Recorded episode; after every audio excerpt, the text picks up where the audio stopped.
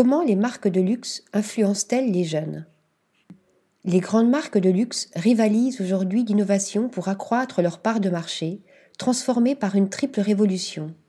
La prédominance de la Chine, 24% du marché du luxe mondial, la digitalisation et le rajeunissement des consommateurs.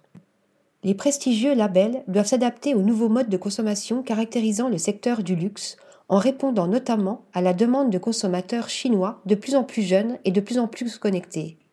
Pour ce faire, les marques utilisent les réseaux sociaux et les influenceurs en réinventant de nouvelles expériences clients.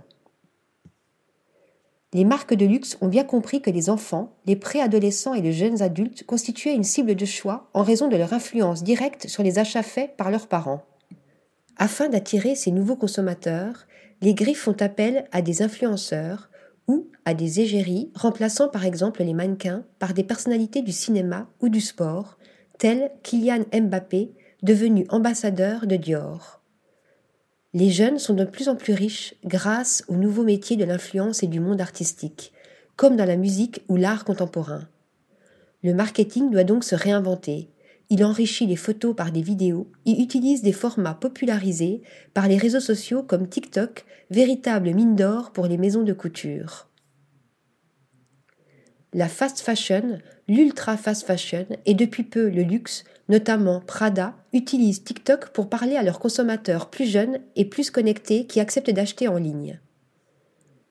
À une époque de méfiance envers les marques, les influenceurs apportent une véritable valeur ajoutée. Ils sont parfois suivis par des millions d'abonnés et ont réussi à créer une relation de confiance avec leur audience. Les abonnés préfèrent en effet suivre les conseils de personnes qui semblent authentiques. Les contenus médiatiques se transforment en art et les illustrations s'unissent à la mode. L'artiste Kane Wiley a ainsi récemment présenté une série de portraits de l'ancien président et d'autres figures importantes de la culture noire américaine qui est présentée par Gucci au musée LACMA à Los Angeles pour le festival Art et Film Gala. Les contenus se diversifient et les vêtements deviennent de véritables œuvres artistiques, comme lors du défilé Louis Vuitton automne-hiver 2021-2022 où les sacs se transformaient en avions. Afin de générer plus de ventes et d'interactions, les marques s'associent les unes aux autres pour n'en former qu'une.